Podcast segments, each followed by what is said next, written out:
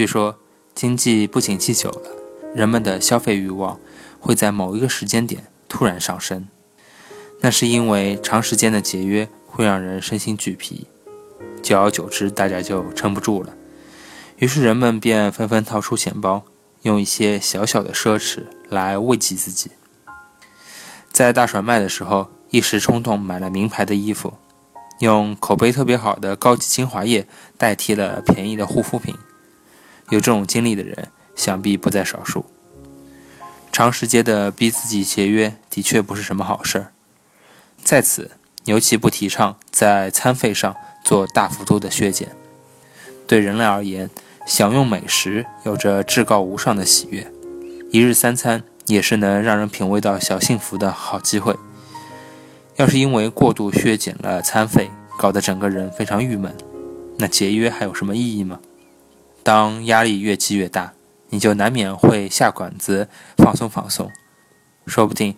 还会把钱浪费在其他地方呢。理财讲究一个恰到好处，讲究张弛有度。如果你觉得一个东西不是很必要，或者没有多大的价值，那就不用在它上面花钱。可是对那些能够让我们高兴的事，能够让生活变得精彩的东西，我们就应该果断地掏出钱包来。那如何分配有限的金钱呢？在回答这个问题时，做出选择就是构建起合适的我们的自己的生活方式的基石。首先，我认为要把钱花在喜欢的东西和想做的事情上。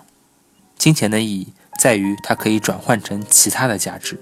如果你为了一个明确的目的去攒钱、去节约，那当然无可厚非。可是，在浑浑噩噩的状况下节约忍耐，那就不可取了。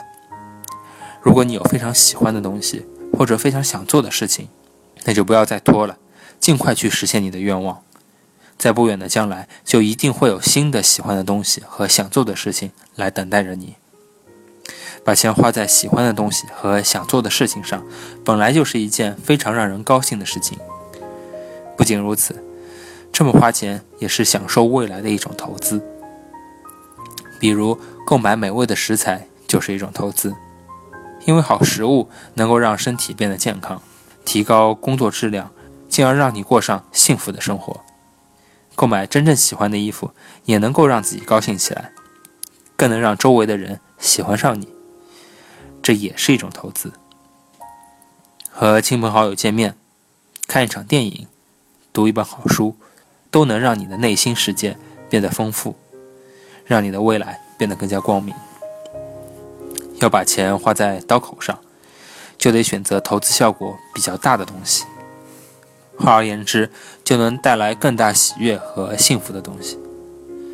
不过除此以外，我们也能在日常生活中用金钱换取一些小幸福，积少成多，幸福感也能显著的提升。